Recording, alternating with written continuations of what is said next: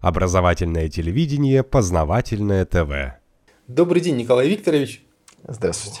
Многих волнует то, что сейчас происходит в Сирии. Почему наши войска туда, ну не то что войска, да, ну какая-то часть войск в виде авиации, наносятся удары, что, чего, почему, боевики, ИГИЛ, все вот так вот переплетается. Вы можете объяснить, что происходит? Я постараюсь изложить свою точку зрения. Э, значит, первое. Мы в Сирии защищаем Россию. Вот это мы с вами должны понимать. Защищаем ее на дальних подступах. Я, собственно говоря, о том, что под видом дестабилизации ближневосточного региона э, и формирования некой над э, государственной силой э, таится прямая угроза России, писал уже много лет назад. Начал где-то года с 2011, когда началась так называемая арабская весна. Сейчас ее результаты Э, налицо. Никто, собственно говоря, этими результатами, э, на мой взгляд, недоволен. Обратите внимание, что даже российские либералы, которые говорили, вот, там тираны падут, свобода, как-то так попритихли, потому что вся эта история заканчивается отрезанием голов, категорическим разрушением целых государств, в общем, кошмаром. Поэтому мы защищаем Россию. Теперь вопрос, как нам защищать? Вот Советский Союз ввел для защиты Советского Союза, я подчеркиваю, не для э, оккупации каких-то территорий, потому что Афганистан, во-первых, оккупировать невозможно, во-вторых, очень сложно удерживать, как показывает история. Не от хорошей жизни Советский Союз вел туда войска. И военные задачи в Афганистане, благодаря мужеству наших солдат и офицеров, были решены. И вот в момент, когда, в принципе, мы Афганистан стали контролировать, мы параллельно с этим делали самую важную вещь, которая только и может помочь кому-то в Афганистане находиться, делать что-то для афганцев. Строили школы, больницы, дороги.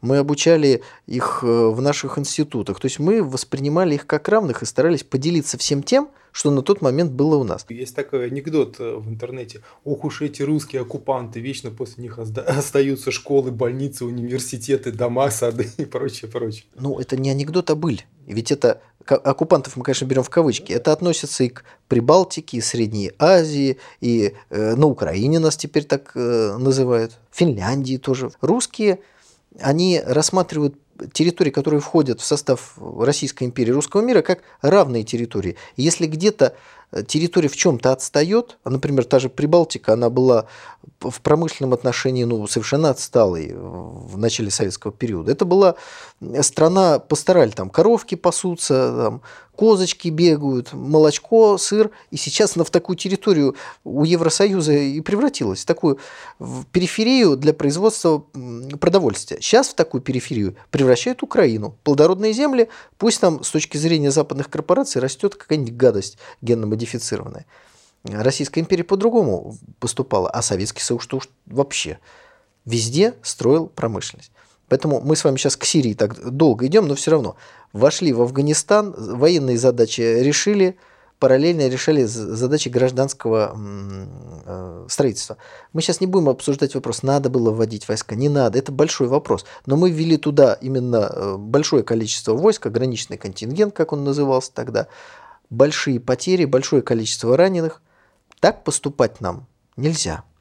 Но если из Афганистана нам потом нельзя уже было так уходить, как уходил Горбачев, то сегодня в Сирии вопрос стоит по-другому. Мы не должны туда участвовать сухопутными нашими частями. То есть минимум потерь при максимум э, каких-то эффективных э, действиях. Это значит, что советники, помощники, что-то еще, но только не воинские части российской армии, которые участвуют в боях. То есть у нас в некотором смысле такое боевое братство, разделение труда. Помогать можно тому, кто за себя борется. Вот Каддафи за себя практически не боролся. Он попытался договориться, и дальше была уже его агония, когда эта договоренность в разной степени Западом э, нарушалась. Сирийцы борются. Три года практически там идет гражданская война. Россия помогала поставками вооружений, но давайте скажем честно. Сегодня мы стали более активно помогать, применяя нашу авиацию, по одной простой причине. Потому что стало понятно, что если эта помощь не будет оказана – то американцы, финансирующие ИГИЛ и других террористов, добьются своей цели. Террористы сломят сопротивление сирийской армии, уничтожат сирийскую государственность, и там воцарится хаос на еще большей территории. А для нас Сирия – это как якорь, который не дает американцам разрушить весь этот регион. Вот Сирия вышит, высится там, как, знаете, дом Павлова в Сталинграде. Вот пока он стоит, не пройти к Волге. Вот и так, и так никак. Но если Сирия устоит, а я надеюсь, что так и будет, то нач- можно начинать восстановление государственности Ирака. Вот, так сказать, его начинать э, лепить.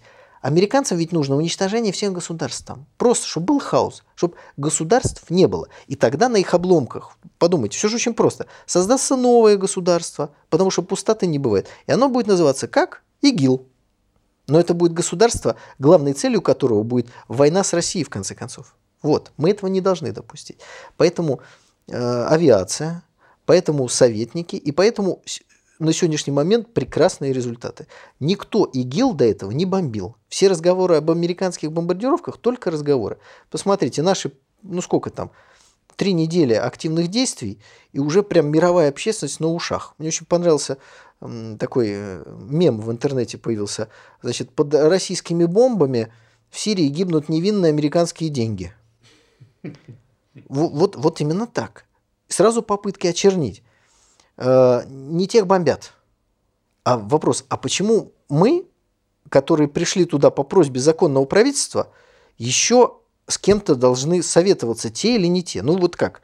С точки зрения международного права есть сирийская армия, есть президент. Президент говорит, вот там находятся мятежники, террористы, пожалуйста, окажите нам помощь. Мы оказываем. Американцы говорят, вы знаете, террористы бывают разных сортов.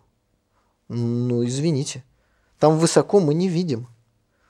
То есть все разговоры о там свободной сирийской армии, вот лучше всего сказал Евгений Янович Сатановский. Дед Мороз есть, а свободной сирийской армии нет. Но нет ее и никогда не было. Обратите внимание, как они меняют вывески. Когда началась гражданская война в Сирии, что там было сначала? Э, неорганизованные какие-то, значит, э, вооруженные формирования. Потом появилась Джабхат Аль-Нусра, как филиал Аль-Каиды. Потом вдруг появилась свободная сирийская армия. Сейчас появился, значит, ИГИЛ, еще какие-то... То есть это просто вывески меняются. Боевики практически одни и те же, и цели одни и те же. Поэтому мы сегодня очень, на мой взгляд, правильную политику ведем в ситуации эм, сирийского конфликта. Но вот здесь мы с вами переходим к очень важному моменту. Политика и экономика – это всегда две сестры, которые ходят рядом – Политики без экономики не бывает, равно как и экономики не бывает без политики. Мы демонстрируем все более независимую внешнюю политику. Обратите внимание, это запрос нашего народа. Вот сегодня, когда мы с вами говорим, 22 октября 2015 года опубликованы очередные результаты социологического опроса. Рейтинг нашего президента около 90%. Э, это уже ну, фактически максимально возможно. Если мы с вами оцениваем количество либералов в России примерно в 5-6-7%, то мы видим, что почти все население страны, за исключением либералов, поддерживает политику Владимира Владимировича. Давайте зададим себе вопрос. У нас в какой сфере политика становится все более популярной в народе? Внешняя политика. Здесь мы видим четкую позицию, интересные действия – ясность, четкость. Люди поддерживают, да, все хорошо. Теперь берем внутреннюю политику, экономику. Тут ситуация совершенно другая. То есть, если вот взять некий образ, то сегодня Россия находится в состоянии человека, который одной ногой стоит на берегу, а другой стороной стоит в лодке.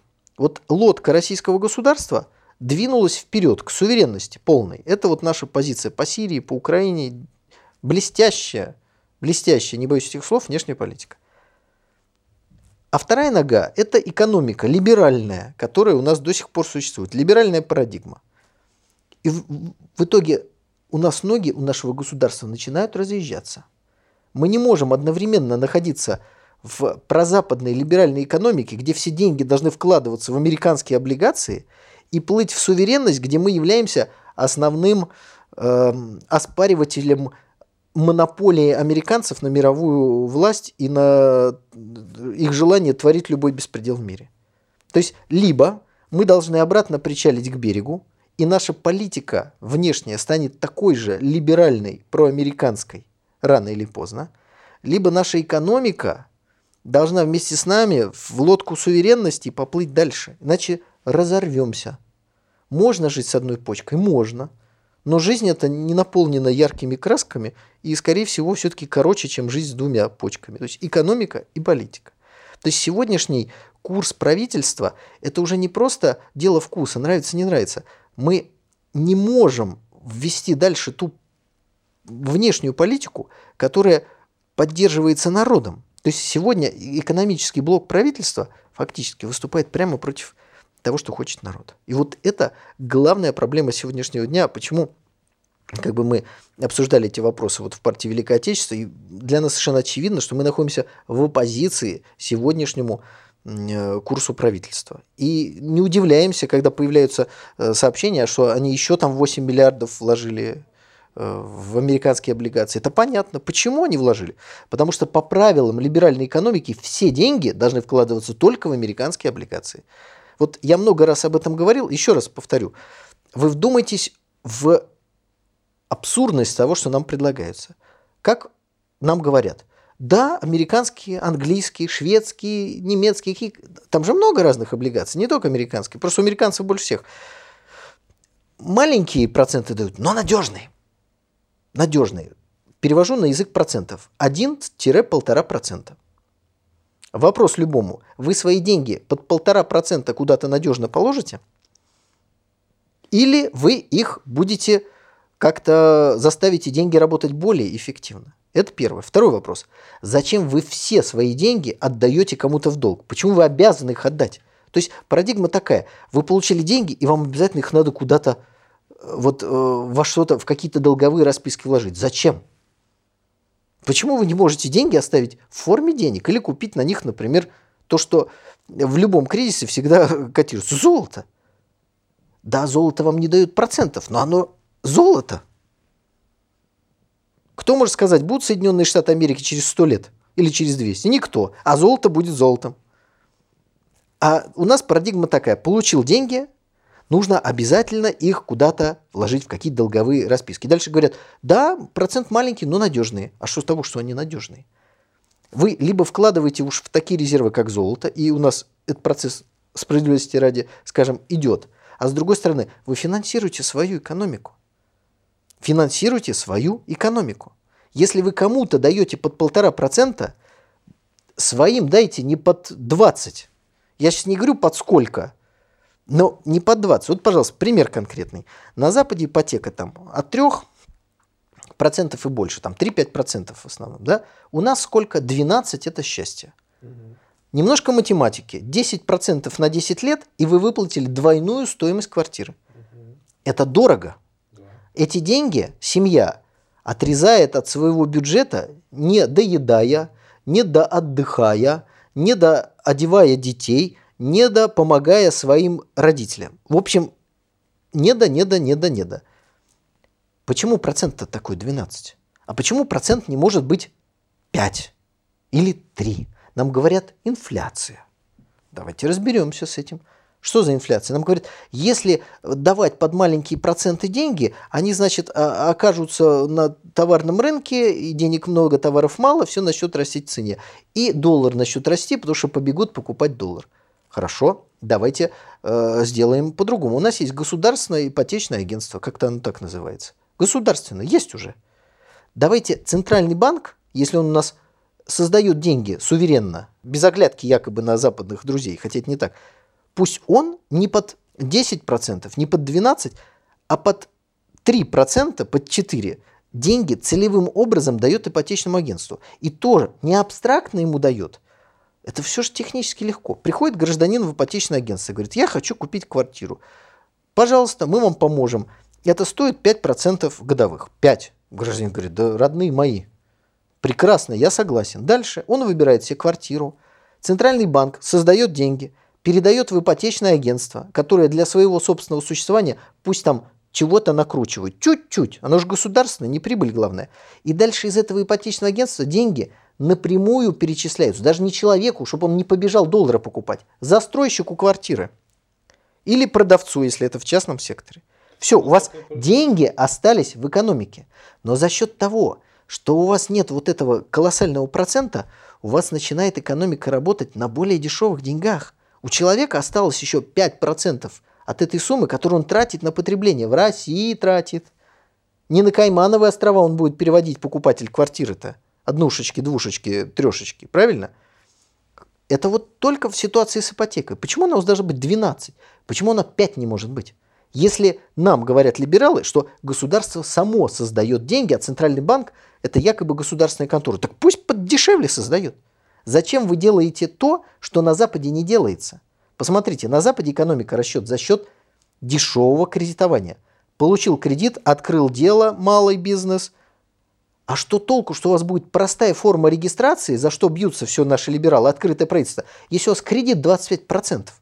Ты как открыл предприятие, так и закрыл его. Потому что все очень дорого получается. А ведь в любой цепочке нарастает. Я открыл предприятие 25%, вы открыли, Артем, предприятие, у вас тоже кредит 25%. Я вам оказал, вы кому-то еще каждый раз на 25% все удорожает. А если будет только на 5%, сразу уровень цен ниже. То есть Запад искусственно поддерживает невысокую стоимость денег у себя, дая возможность инициативе проявиться.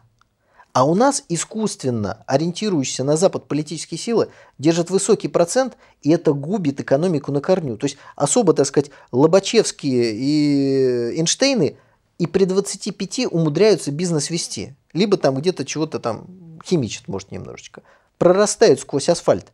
Но если забетонировать площадку, то один росточек-то пробьется. А если у вас, извините, чернозем, как на Западе, у вас этих ростков будет вот полно, полно, полно, полно. Вот о чем идет речь. Должна быть изменена экономическая парадигма. Об этом говорит академик э, Глазьев. Об этом э, говорят патриотические силы. Это все написано в программе партии Великое Отечество. Без этого, без суверенной вот этой эмиссии, суверенной экономики невозможно соревноваться с Западом на геополитической арене. То есть можно, можно долго, но рано или поздно ноги разъедутся, либо придется вернуться. Это на самом деле огромная проблема, потому что давайте посмотрим. В истории нашей страны, когда политика с экономикой не жили вместе, не дружили, а вот разъезжались, это заканчивалось катастрофой. Смотрите, 90-е годы, после крушения Советского Союза, у нас ноги не разъезжались, у нас и внешняя политика, и экономика были либеральные, проамериканские. Никакого противоречия. Нет, никакого развития страны тоже, но и противоречия нет. Да? Мы дружим с Америкой, отдаем ей все деньги, и она им иногда присылает окорочка. Если мы откажемся от э, суверенной внешней политики, мы опять придем вот к этой внешней политике 90-х. Очередной Козырев придет, опять мистер Да, будут рассказывать нам про, что кто-то потерял легитимность и так далее, и так далее, и так далее. Берем Советский Союз, ну, скажем, образца Брежнева. Внешняя политика суверенная, экономика переставала хорошо работать, и никто ей особо не занимался. В итоге опять ножки начали разъезжаться. И нас поймали, это не секрет, товарищ Рейган поймал, на гонке вооружений, когда наши экономические возможности больше не позволили нам заниматься внешней политикой так, как мы это хотели. Все, это, это объективная реальность. По-другому быть не может. Да, сейчас все нормально идет. Но, во-первых, это идет несколько недель. Во-вторых, идет относительно небольшие э, затраты на вот это противостояние с Западом в Сирии. Давайте скажем прямо – дипломаты говорят, что мы там коалиции создаем, мы с вами в интернете имеем возможность правду говорить. Мы противостоим в Сирии Западу. Запад хочет уничтожить сирийское государство и создает там террористические организации. Давайте вот отложим в сторону все разговоры про умеренную позицию. Что происходит на самом деле? Есть и была Сирия, Запад, Турция, на территории Турции и других государств создали лагеря, в которых готовят боевиков – перебрасывают их через границу, а потом с самолетов сбрасывают им амуницию. Как это называется? Это называется интервенция. Это называется вооруженное вторжение на чужую территорию. Вон даже есть такое понятие косвенная агрессия, когда сам, само государство не вторгается, но оно финансирует и оплачивает э, значит, вот, вот, вот такие силы. Вот что. Ну, с точки зрения международного э, права, это война. Теперь появляемся там мы. И мы говорим, что братцы-кролики, вам, во-первых, не надо летать над Сирией, у вас нет на этого мандата. Помните вот несколько историй? Там турецкие истребители летели, и российский самолет якобы взял их на прицел. Это просто мы территорию метим. Это не проходной двор. Израильская, турецкая, американская авиация должна знать, вам там не рады, вы не должны там летать. Не, мы, конечно, с вами обсудим, как нам, чтобы там не столкнуться, не начать стрелять, но вы там не должны летать, у вас нет мандата от сирийского руководства. Не нравится вам Башар Асад, это ваши личные проблемы. Но он руководитель Сирии, есть сирийская армия. Вот мы их потихонечку вытесняем. Это не мне нравится. Потому что они осуществляли воздушную поддержку боевиков. Просто летая над ними, уже сирийская авиация их бомбить не могла. Это, ну, не только это, но, конечно, одна из причин сложности сирийской армии. Нужно понимать, что там не просто какие-то толпы необученных непонятно кого. ИГИЛ обучают инструкторы из США, США сами признались, мы подготовили бойцов, отправили, они все перешли почему-то на сторону ИГИЛ. Ну, Путин хорошо сказал, там 6 человек осталось, да, все остальные перешли. Но это завуалированная форма. Делаете лагерь боевиков, вешаете э, вывеску «Умеренная сирийская оппозиция». Вы даете им оружие, они переходят и дальше идут туда, куда надо. Готовят их американцы, британские там инструкторы. Я не исключаю, что израильские инструкторы там тоже присутствуют. Это не голословное утверждение. Зайдите на сайт официального информационного агентства Сирии. Оно называется САНА. Там рассказывается о ходе боевых действий. Это познавательно, интересно. Там прямо написано, что сирийская армия ведет бои рядом с голландскими высотами с поддерживаемым Израилем террористами. Ну, сразу ответ на вопрос, зачем это нужно Израилю, да? Зачем он вскармливает вот это чудовище, которое, по идее, должно его съесть? Ну, во-первых, каждый вскармливатель чудовища думает, что чудовище у него на коротком поводке. Думали, что Гитлер на коротком поводке, да, он на них бросился. Это первое. Второе. Израиль все-таки по отношению к США вторичен. Он не определяет свою политику, США определяют его политику. Кто-то скажет, что Израиль рулит штатами, но это дискуссия, так сказать, за рамками нашей сегодняшней программы. Так вот, у Израиля было два основных военных конкурента в этом регионе. Это Сирия у которой территориальные претензии к Израилю, так называемые голландские высоты, захваченные Израилем в одной из войн, и Египет, у которого тоже Израиль там кое-что подкусывал. Вот два реальных военных противника. И еще Ирак с Саддамом Хусейном, который все время говорил, что он будет по Израилю стрелять ракетами, если что не так. Но прямой границы Ирака с, э, с Израилем нет. Смотрите, начинается арабская весна. Минус Ирак, минус Сирия, и без пяти минут минус Египет. Помните, братья-мусульмане пришли. Вопрос. Израилю э, от этого хорошо? Конечно, хорошо. Чужими руками, за чужие деньги ликвидированы те, кто э, хотел куски вашей территории.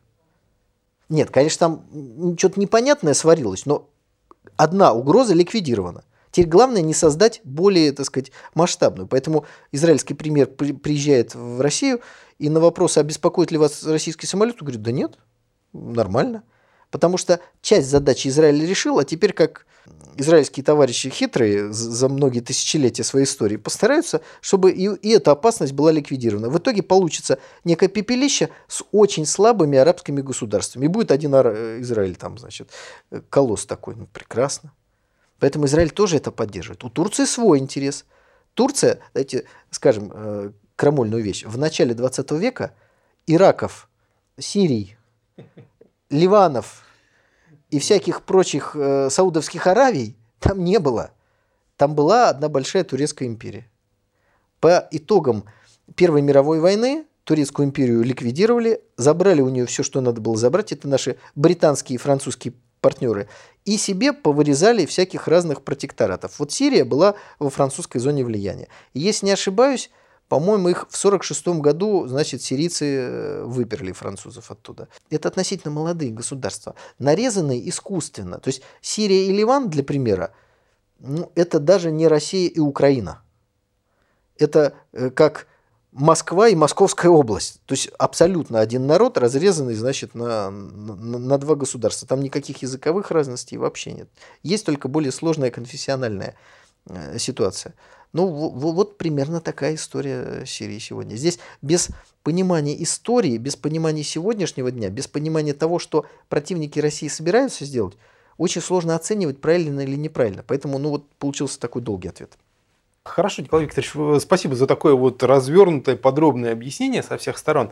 А как быть с беженцами? Вот это что? Это тоже искусственная проблема? Ну, конечно, проблема с беженцами искусственная. То есть, э, во-первых, она искусственна в нескольких, э, скажем так, э, степенях. Первая степень, что это война и разрушение государства на Среднем, на Ближнем Востоке искусственно организовано. Поэтому это искусственная история, это раз. Во-вторых, эти беженцы идут давно, три года гражданской войны. То есть на территории Турции там около, по разным подсчетам, до двух миллионов, но не сразу, но раньше был миллион, это тоже много. И вдруг 150-200 тысяч, бац, и в Европе. Что изменилось? Европа изменилась.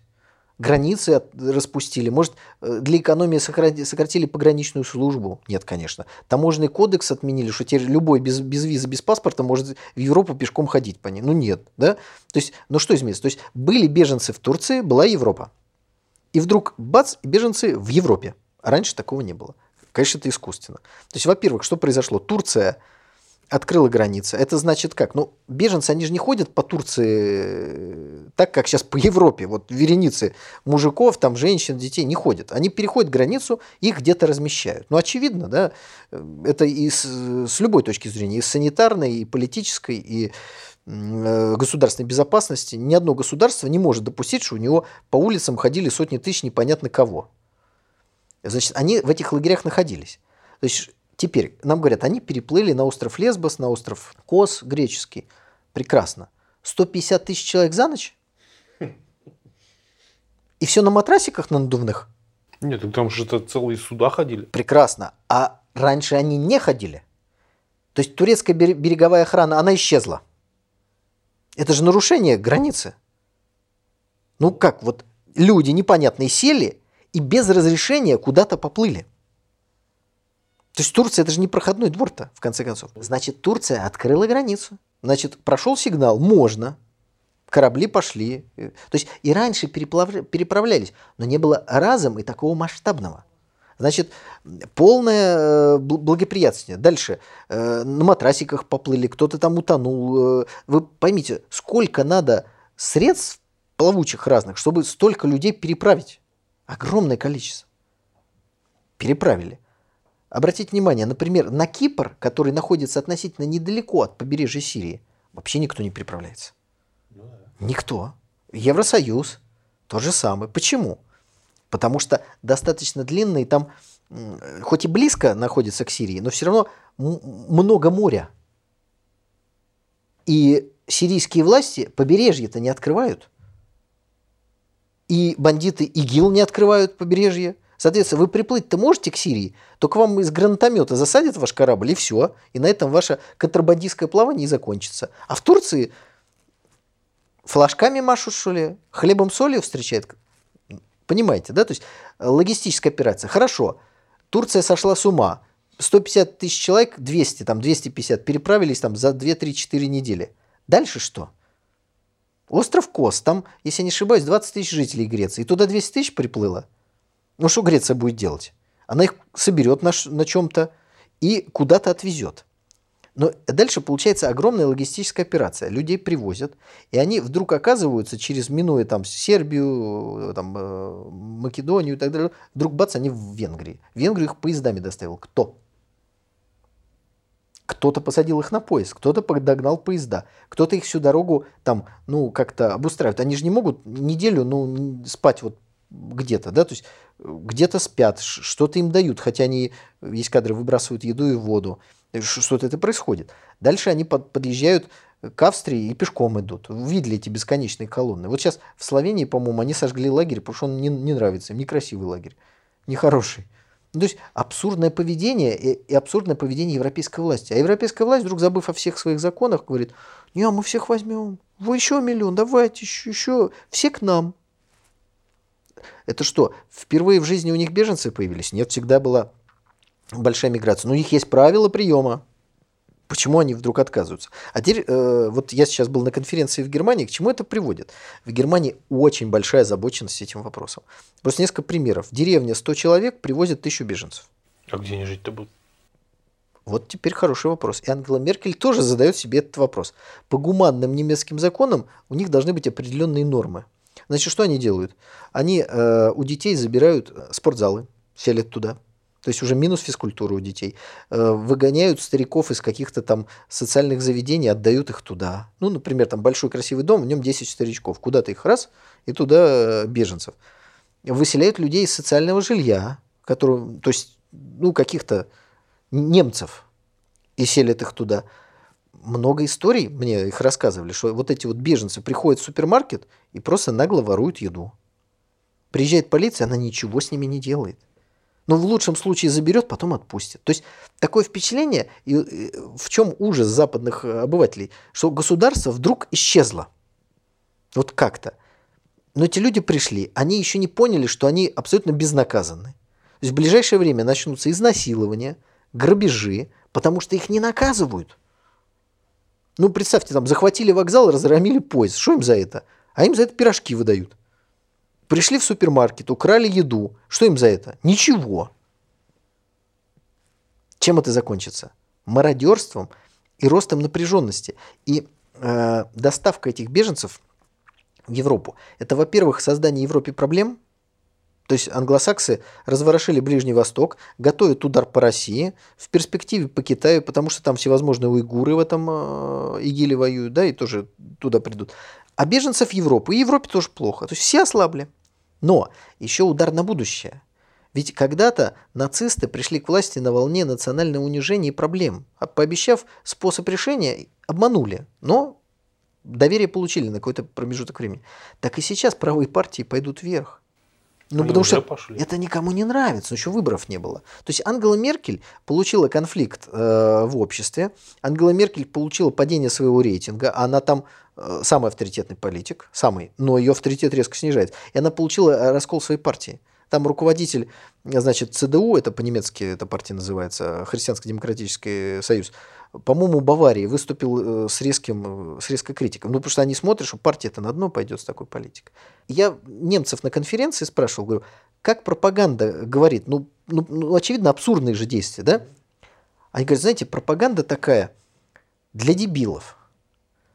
К нам придут много новых людей, они вольются в наш народ, мы культурой обогатимся, там ученые придут, э, музыканты, доктора, и они войдут в наш народ, и все вместе мы к светлому капиталистическому будущему. То есть, знаете, вот, ну, это вот так для совсем умственно усталого. Вот такая проп... Вот идет во всех этих самых. Если кто-то говорит, да вы что творите, ему говорят, а что ж вы? Вы, как же ж вы это самое? Вот вы когда-то сюда приехали в Германию. У нас Германия когда-то была в сложном положении. Нам же помогали, план Маршалла был. А теперь наш черед помочь людям. И так далее, и так далее. Ну, то есть аргументов нет.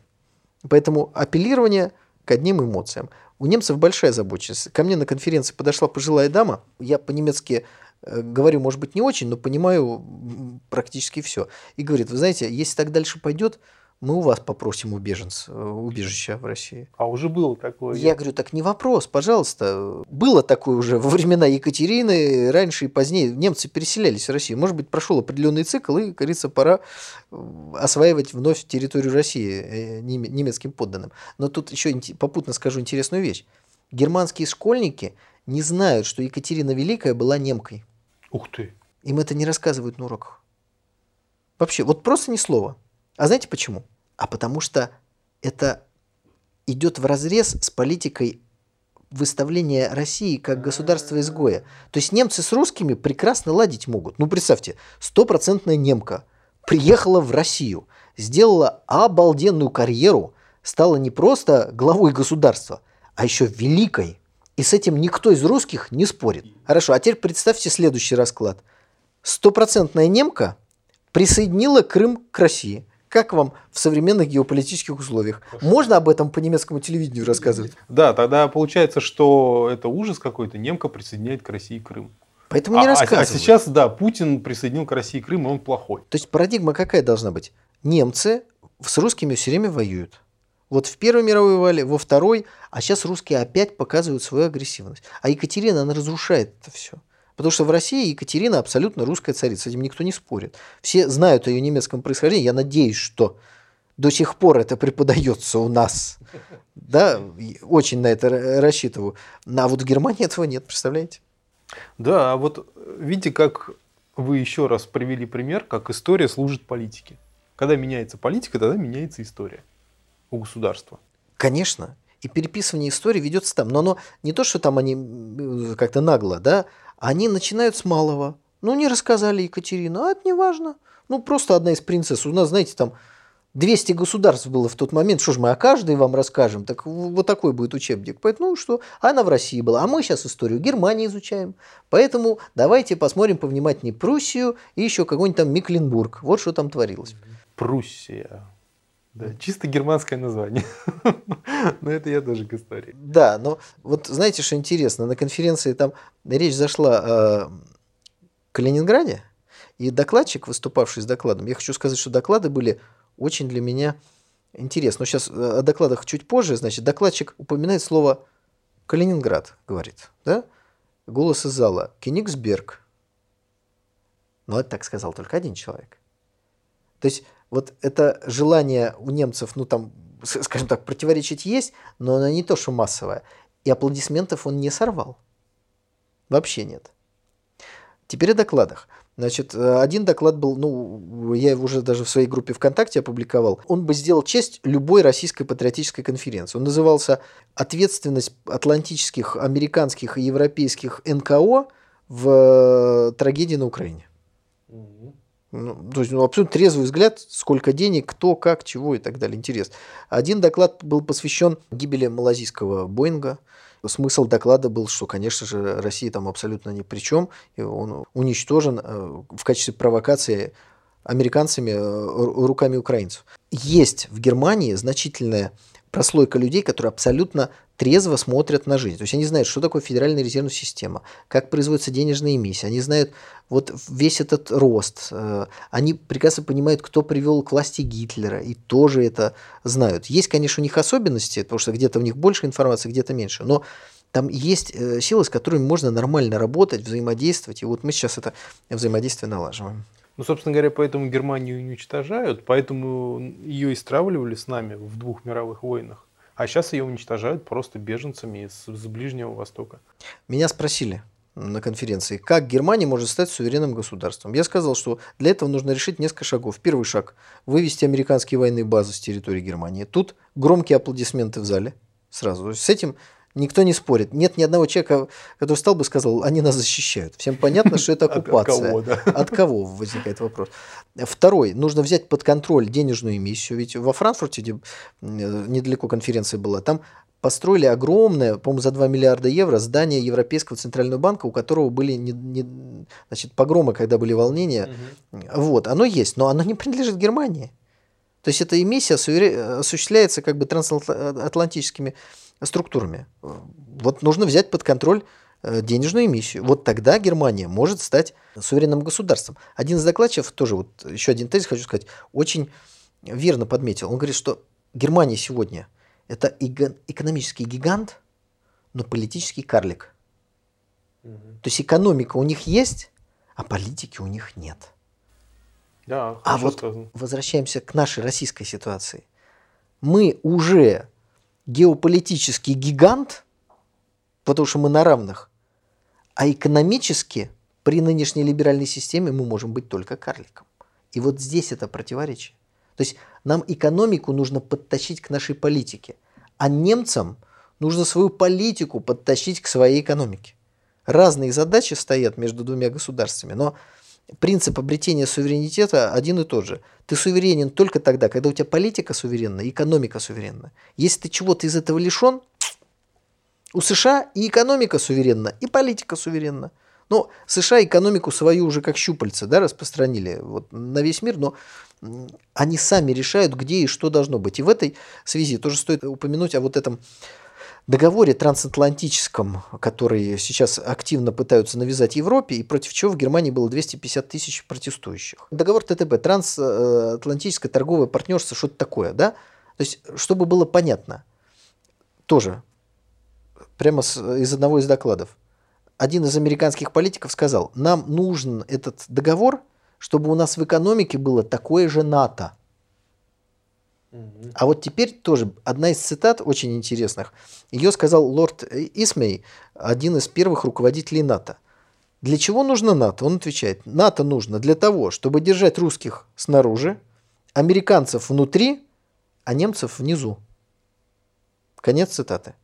Это НАТО-блок. Поэтому у Германии 190 тысяч армия больше похожа на бойскаутский лагерь. Ну так, для, для справки, когда они отправлялись на первые э, какие-то свои военные операции за рубежом, им оружие не давали. А потому что государство-агрессоры нехорошо. То есть едет немецкий военный контингент, его а, охраняет какой-нибудь итальянский. А этим оружие не дают. Ну, такое вот недоверие было со стороны европейских партнеров. В Афганистане они сейчас занимаются в каких-то спокойных районах, что-то там патрулируют, но тоже имеют потери. То есть это не боеспособная армия. 100 тысяч было у Гитлера, ну, до прихода Гитлера к власти 100 тысяч. И считалось, что у Германии армии нет. Сейчас 190. Ну, нет, нет, нет армии. Почему? Американцам нужно, чтобы без них все их союзники были недееспособны. Чтобы они нуждались в американской защите. А если у тебя нет армии, тебе нечем выгнать американскую армию со своей территории. Ну, смотрите, политика у тебя не суверенна, экономика у тебя есть, армии у тебя нет. Чем ты будешь выгонять американскую армию со, со стороны? У тебя в Бундестаге заседают такие Ангела Меркель, которые будут говорить то, что надо американцам. Чем ты? Мерседесом будешь выгонять? БМВ будешь выгонять? Или не знаю чем? АЕГ? Сименсом будешь выгонять? Нет, они не могут выгнать. Армии у тебя нет. Политики у тебя тоже нет. Вот, вот и причина сегодняшнего бедственного положения Германии, которое теперь для немцев стало явственно. То есть большая тревога разлита в германском обществе. Ну, как говорится, зато повышается уровень осознания. Это правда. Вот сразу начали смотреть, откуда, что, чего, почему и так далее. А тогда вопрос еще к Сирии ближе. Почему американский авианосец Э, Теодор Рузвельт уплыл из Персидского залива, где он находился достаточно долго. Ну, там сменялись авианосцы, но тем не менее там постоянно кто-то дежурил у них. Он как Карлсон ушел, э, но обещал вернуться. То есть рано или поздно они приплывут обратно в Персидский залив. Значит, я э, не готов сказать, вот почему сейчас именно он уплыл, но для меня очевидна следующая связь. Мы, осуществляя помощь Башу Расуду в Сирии, показали нашим американским, в первую очередь, партнерам наши военные возможности. Мы показали, что у нас есть прекрасно обученная авиация, которая во взаимодействии с наземными службами может находить цели, уничтожать их высокоточным оружием. И выглядит это все точно так же, как у вас. Такой же вот красивый квадратик, посередине стрелочка, там что-то взрывается, у нас точно так же взрывается. Прекрасно. Можем без вашего э, этого GPS обойтись. У нас свой ГЛОНАСС есть и работает, что хочу сказать. Это первое. Второе. 7 октября, прошу заметить, в день рождения президента, мы осуществили запуск э, ракет «Калибр» корабль «Дагестан» из э, Каспийского моря выстрелил за полторы тысячи километров. Тем самым мы нарушили американскую монополию на высокоточное оружие. То есть это примерно как 49 год, когда у них была атомная бомба, а в 49-м у нас появилась. Вот мы ее продемонстрировали в действии. То есть смысл какой? Атомное оружие сегодня это, конечно, страшное оружие, но его никто применять не собирается. Вот это такое в самый последний момент может быть кто-нибудь когда-нибудь. То есть в реальной политике никто атомное оружие применять не будет. Высокоточное оружие американцы собирались применять. И у нас проблема была в том, что они могут это применить, нас обезоружить, а у нас как бы нечем ответить. И вот тайком от наших партнеров у нас появились какие-то системы, которые так далеко летают и так метко попадают. Они думали, что они нас контролируют, выяснилось, что нет. Теперь полторы тысячи километров летит. Чем определяется дальность э, ракеты? Ну, конечно. Запасом топлива. Конечно. Подольете больше топлива, оно и на две с половиной тысячи полетит. Дальше умные люди в интернете нарисовали кружочек от Каспийского моря и увидели, что вся Европа, ой-ой-ой, накрыта. А у нас не одно Каспийское море, у нас еще есть немножко всяких разных морей. Например, пляжи Баренцева моря, как говорится, э, к вашим услугам. И все. И авианосец оказался беззащитен. То есть корабль Дагестан где-то запульнул ракету, она прилетела, это новейшая ракета, ее сбить очень сложно, почти невозможно. Попадет в авианосец. Это была демонстрация нашей силы и мощи. Потому что с точки зрения военной никакого смысла крылатыми ракетами стрелять по этим террористам нет. Наши самолеты летают, и прекрасно эти цели накрыв, накрывают. В этом смысле авиация удобнее. Это была демонстрация мощи, которая, конечно же, удалась. Вот чтобы было понятно, мир изменился в этот момент. Вот был мир до запуска калибра и стал другой мир. Все. Лавров за неделю до этого говорил, что мир перестал быть однополярным. Абсолютно прав. То есть это вот уже опять э, равнозначный. Значит, на чем они нас будут каким-то образом ослаблять? На экономике. Возвращаемся опять в экономику. Вот есть предприятие, производящее эти калибры. Ему нужно закупить э, комплектующие. Куда идет это предприятие? В банк. Банк говорит, 25% годовых, пожалуйста. Даже для этих предприятий президент вынужден лично вмешиваться, чтобы банки кредитные линии давали под какой-то нормальный процент. Вы вдумайтесь, уму непостижимо. Даже в таком. Представьте себе, что в 1943 году приходит к товарищу Сталину говорит, товарищ Сталин, у нас производство танков остановилось. Он говорит, как так? А Гитлер обрушил курс советского рубля манипуляциями на бирже. Центральный банк боролся с инфляцией и доборолся. Курс рубля рухнул, рабочие не могут ничего купить. Все, танки не производим, товарищ Сталин. Ну как так? Можно? Ну, конечно, нет. Еще раз подчеркну, суверенная экономика. Без суверенной экономики ничего не получится. Ну, кстати, в подтверждение ваших слов, помните, когда выдвинули на параде танк Армата, да? То есть его как-то не было, не было, а потом он резко так прозвучал, что у нас вот есть такой, Но мы такая начали демонстрировать. Да. Но после этого, там буквально через недельки две или три, а, выяснилось, что предприятие это должник Альфа-банка. И Альфа-банк. И Альфа-банк вдруг резко стал требовать погашения долгов вот прямо сейчас, и вот больше ждать он не может.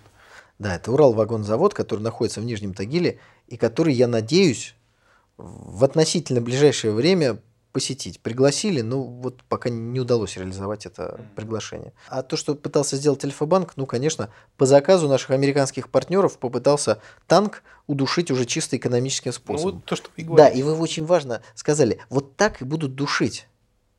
Через высокие проценты, через невозможность кредитования. Пример из нашей истории печальный. Пожалуйста, вопрос, Артем, когда был разработан первый российский автомат? Ой, вот это я не помню, если честно. А я вам скажу. Автомат Федорова, но не Евгения Алексеевича, а другого, был разработан в Первой мировой войне. Был э, выделен целый, целое подразделение, Измаильский полк, по-моему, в нем был рота, вооруженная автоматами. Все, опробовали прекрасное вооружение, надо запускать в серию. И тут выяснилось, что ни один из эффективных частных э, заводов, выпускающих вооружение, не хочет выпускать этот автомат. Почему? По разным причинам. Не хочется, все. Вот не хочется. Все. А государственных у нас не было, да? А государственных, э, я вам напомню, что Россия закупала винтовки в Первую мировую войну. В Японии Арисака, в Англии закупали винтовки, австрийские, взятые в плен, немедленно вооружали. В результате чего это приводило, ну, э, вы понимаете, у них разные патроны и так далее. То есть, например, подразделения вооружили трофейными австрийскими винтовками. Приходит поставка этих арисак японских, значит, японскими вооружают боевые части или российскими, нашими, отечественными, а команды тыловые австрийскими винтовками. В итоге у вас снабжение начинается разными патронами, ну, дурдом. Вот так. Я очень люблю Российскую империю с огромным уважением. Но по сравнению с Советским Союзом она себя вообще никак не могла обеспечить вооружением. Вы говорите, автоматы, винтовками не могла. И вот этот автомат, был задушен вот таким способом. Его просто никто не производил. Дальше случилось 17 год, февраль, октябрь. Тут уж вообще все встало. И эти автоматы чуть-чуть поиспользовались в гражданской войне, так же, как, знаете, кожанки у этих самых, у комиссаров. Откуда они? Со складов. Это для летчиков было. А буденовки, чей дизайн Воснецов э, э, разработал, их же не большевики придумали. Это царь в Царьград красиво приехать, как былинные российские, русские богатыри. И автомат задушили. Вот так же, чисто экономическими. Ну, в Советском Союзе это было невозможно. Потому что экономика во время противостояния, когда смертельная опасность для государства, должна отходить на второй план. Она должна служить политическим целям. Политические цели тоже экономики. Потому что советская экономика после победы над Гитлером пошла же вперед. Конечно, пошла. Мы получили новые ресурсы, новые территории – Значит, э, народонаселение наше увеличилось за счет присоединения других областей. Вырос авторитет. Советский Союз получил рынки сбыта в Восточной Европе, в других государствах. Русский язык стал одним из самых главных языков мира. На чем говорил Чех с китайцем в 50-е годы? На каком языке? На русском, наверное. На русском. А сейчас на каком? На английском. Вот вам наглядное свидетельство геополитического поражения. Пожалуйста. Вот. Ну, хорошо, большое вам спасибо за беседу. Пользуясь случаем, я хотел э, поблагодарить э, и моих читателей из Германии, которые на встречу, которая происходила во Франкфурте, приехали не только из этого города, но и из многих городов, которые там находились. Это Мне, мне было очень приятно, потому что, конечно, из рекламы был только мой сайт, собственно говоря. Но по моим оценкам, в относительно небольшой книжный магазин приехал около 150 человек. Мне было это очень приятно, я признателен. Спасибо. Ну хорошо, но это еще раз доказывает, что на самом деле России и Германии делить вообще нечего, и воевать особо не за что. То есть, наоборот, надо объединяться и надо как-то друг другу помогать. Безусловно.